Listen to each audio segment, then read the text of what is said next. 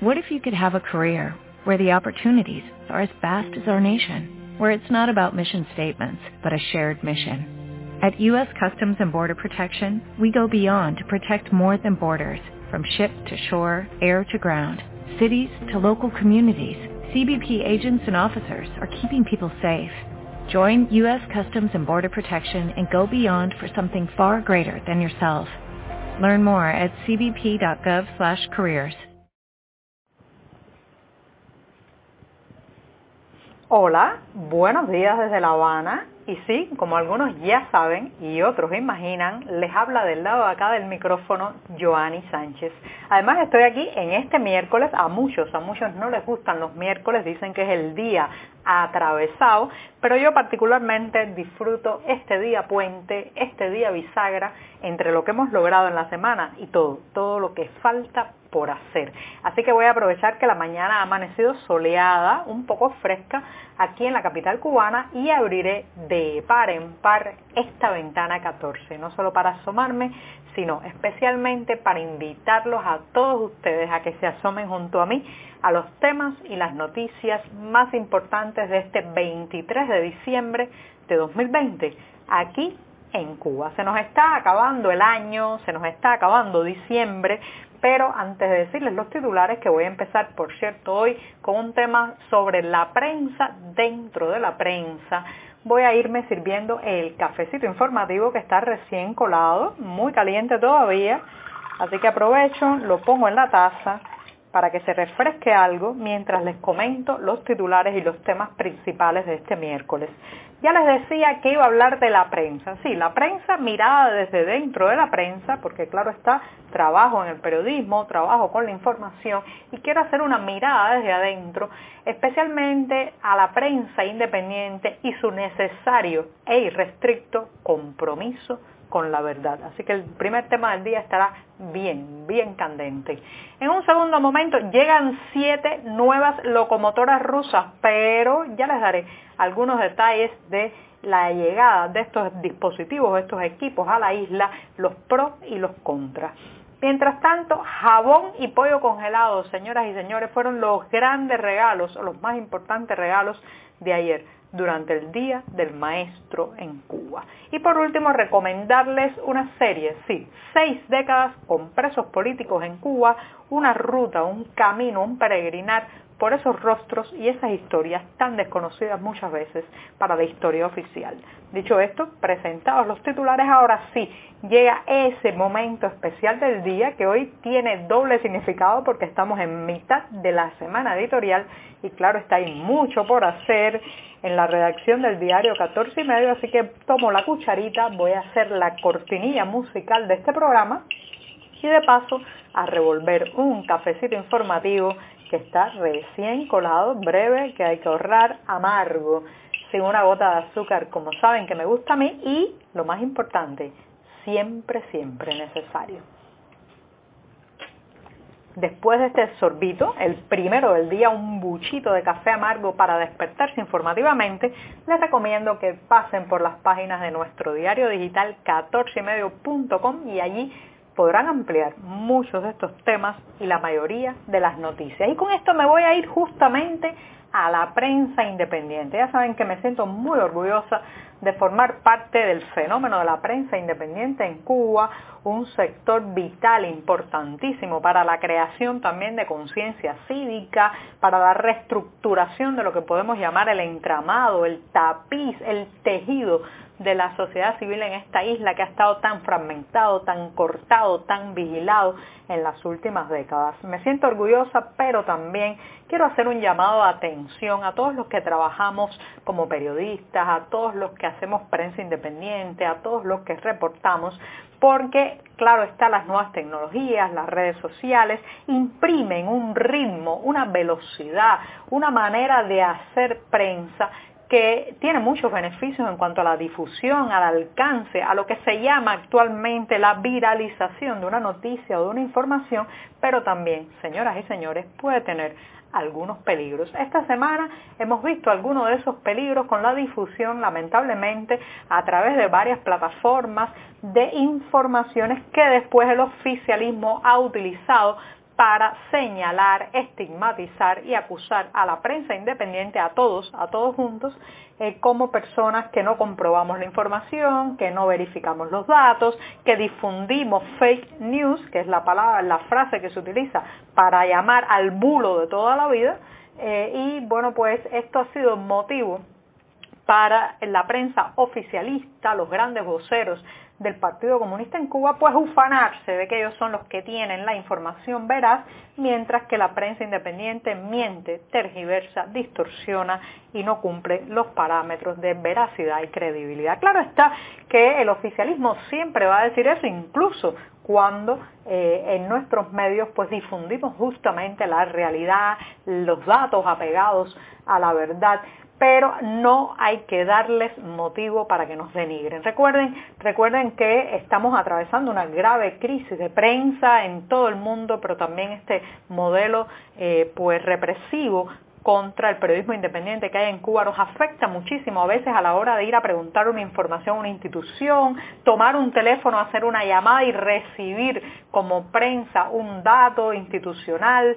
Eh, también estamos rodeados de insultos, difamaciones, acosos, eh, arrestos arbitrarios, confiscación de nuestros bienes, pero ninguna de esas razones son suficientes, señoras y señores, para no hacer con rigor y veracidad nuestro trabajo. Recuerden, recuerden que el mayor valor del periodismo y de la prensa es ser garante de la credibilidad y de la veracidad. Hay que comprobar los datos, especial cuidado hay que tener con todo aquello que involucre la vida y la muerte y las informaciones que pueden estigmatizar, satanizar o causar daño físico y emocional a terceros. Mucho cuidado con eso, no podemos devolverle a la prensa oficial eh, la medicina de mentir como hacen ellos para eh, pues difundir eh, cierta información conveniente o cierta matriz de opinión que nos convenga. No, para nada. Es mejor llegar tarde que llegar mal. Saben que esa es una de las premisas de vida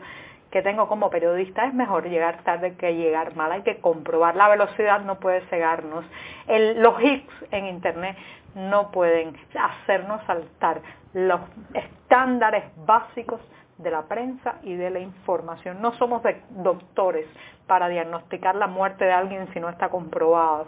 No somos juristas para decir que algo cambiado en una ley si antes no revisamos y no tenemos fuentes jurídicas que nos confirmen eso. Así que eh, pensemos que no solamente somos nosotros, cada medio de prensa o cada periodista independiente, estamos de alguna manera representando todo el fenómeno, el fenómeno de la información libre, el fenómeno de la información no partidista, el fenómeno de la información no controlada por la Plaza de la Revolución. Así que seamos responsables y ya saben, veracidad, credibilidad y comprobación de datos. Esas son nuestras fuerzas, a diferencia de la prensa oficial que es propaganda, tergiversación y barrido bajo la alfombra de los temas que no les conviene. Así que reitero, por el buen periodismo, por el orgullo de la prensa independiente, no hay que exagerar ni que mentir. La realidad cubana es en sí misma la mayor evidencia del fracaso de este sistema y de este modelo político-económico. Bueno, me he extendido un poco, pero ya saben que hay temas que a mí me apasionan, especialmente la prensa, la tecnología, el emprendimiento. Así que me voy a dar un segundo sorbito de café el segundo del día, para seguir en este miércoles, en este día atravesado, en este día puente. Después de este segundo sorbito, me voy con otra cuestión que tiene que ver con el transporte. Miren ustedes, hoy está día lleno de eh, temas apasionantes este día porque vengo de una familia de ferroviarios. Yo misma nunca he conducido de verdad una locomotora, pero sí llevo en la, en la sangre las líneas de trenes, eh, bueno, los vagones, los coches, las locomotoras. Y justamente de locomotoras voy a hablar hoy porque han llegado siete siete nuevas locomotoras rusas eh, a Cuba. Esto es un proceso que han venido eh, pues goteando eh, locomotoras provenientes de ese país, de Rusia, en un proyecto de cooperación entre los viejos aliados. Ya saben que durante mucho tiempo esta isla dependió de los subsidios provenientes del Kremlin. Ya el Kremlin no es el mismo, pero es igual. Y la llegada de estas locomotoras pues es una noticia que podría verse como positiva ante los retos que tiene el transporte por ferrocarril en Cuba, Es muy deteriorado, muy eh, ha caído por años en la desidia, en el deterioro y en los graves problemas de infraestructura. Así que bueno, parece una buena noticia que la Unión de Ferrocarriles de Cuba reciba siete locomotoras nuevas, pero en el diario 14 y medio hemos estado eh, investigando, preguntando a fuentes ferroviarias y nos advierten que entre ingenieros, maquinistas y también pues técnicos o mecánicos de estos dispositivos, de estos equipos, hay cierta preocupación porque son altos consumidores de combustible en comparación con otras locomotoras del mercado, pero además la infraestructura vial del ferrocarril en Cuba sigue estando muy deteriorada, no se le pueden dar las paradas técnicas necesarias a los equipos, el mantenimiento y las piezas de repuesto a veces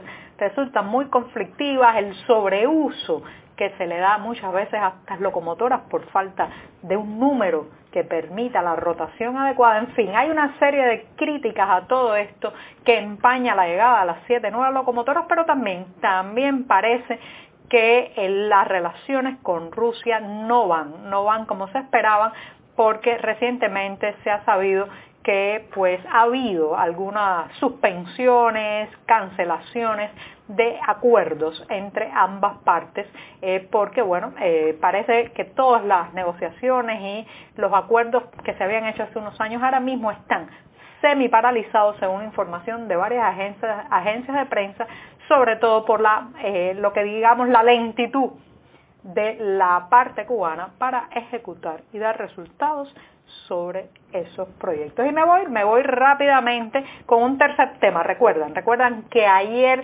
hablábamos aquí de que el 22 de diciembre, o sea, este martes fue el Día del Maestro en Cuba. Yo envié una felicitación, pero también es un día, una jornada que no solamente se envían congratulaciones, se le da una palmada eh, en la espalda a los maestros, a los buenos educadores de toda la vida, sino también es un día para regalar. Tradicionalmente en Cuba los maestros esperan un regalo. Ya saben que es un sector muy mal pagado, reciben muy bajos salarios, trabajan muchísimo y ese 22 de diciembre los maestros esperan el regalo. Señoras y señores, como está la situación, los mejores regalos, lo estoy diciendo aquí, entrecomillado, ayer 22 de diciembre, Día del Maestro, Día del Educador en Cuba, fueron jabones, el maestro que pudo recibir un jabón, un kilogramo de pollo congelado, sí, como me escuchan. Esos fueron los mejores regalos de la jornada, un desodorante, el que recibió una bolsa con un poco de detergente para lavar o para fregar, se sintió infinitamente feliz porque estamos viviendo en una situación que esos detalles, esos productos básicos se han convertido en un lujo. Así que bueno, ayer, además de felicitar los que pudieron regalar, los que tuvieron en el bolsillo algo para dar, pues prefirieron esos regalos prácticos, más que simbólicos, los regalos del día a día y de la cotidianidad. Y me voy diciéndoles que eh, hay un directo, una, transmisión directa eh, especial de Navidad que está eh, promoviendo el Observatorio Cubano de Derechos Humanos con sede en Madrid, que presenta online un recorrido por la historia del presidio político cubano. Señoras y señores, esto es una parte importantísima de la historia cubana que ha sido silenciada, censurada, recortada en la información o en la historia oficial que se transmite dentro de Cuba. Así que ya saben, en la cartelera del diario 14 y medio podrán encontrar un enlace, serán dos transmisiones, una fue ayer, otra hoy, y eh, la hora eh, que se transmitirá será la una de la tarde de Cuba. El enlace, reitero, en la cartelera cultural del diario 14 y medio. Con esto me despido. Hasta mañana. Muchas gracias.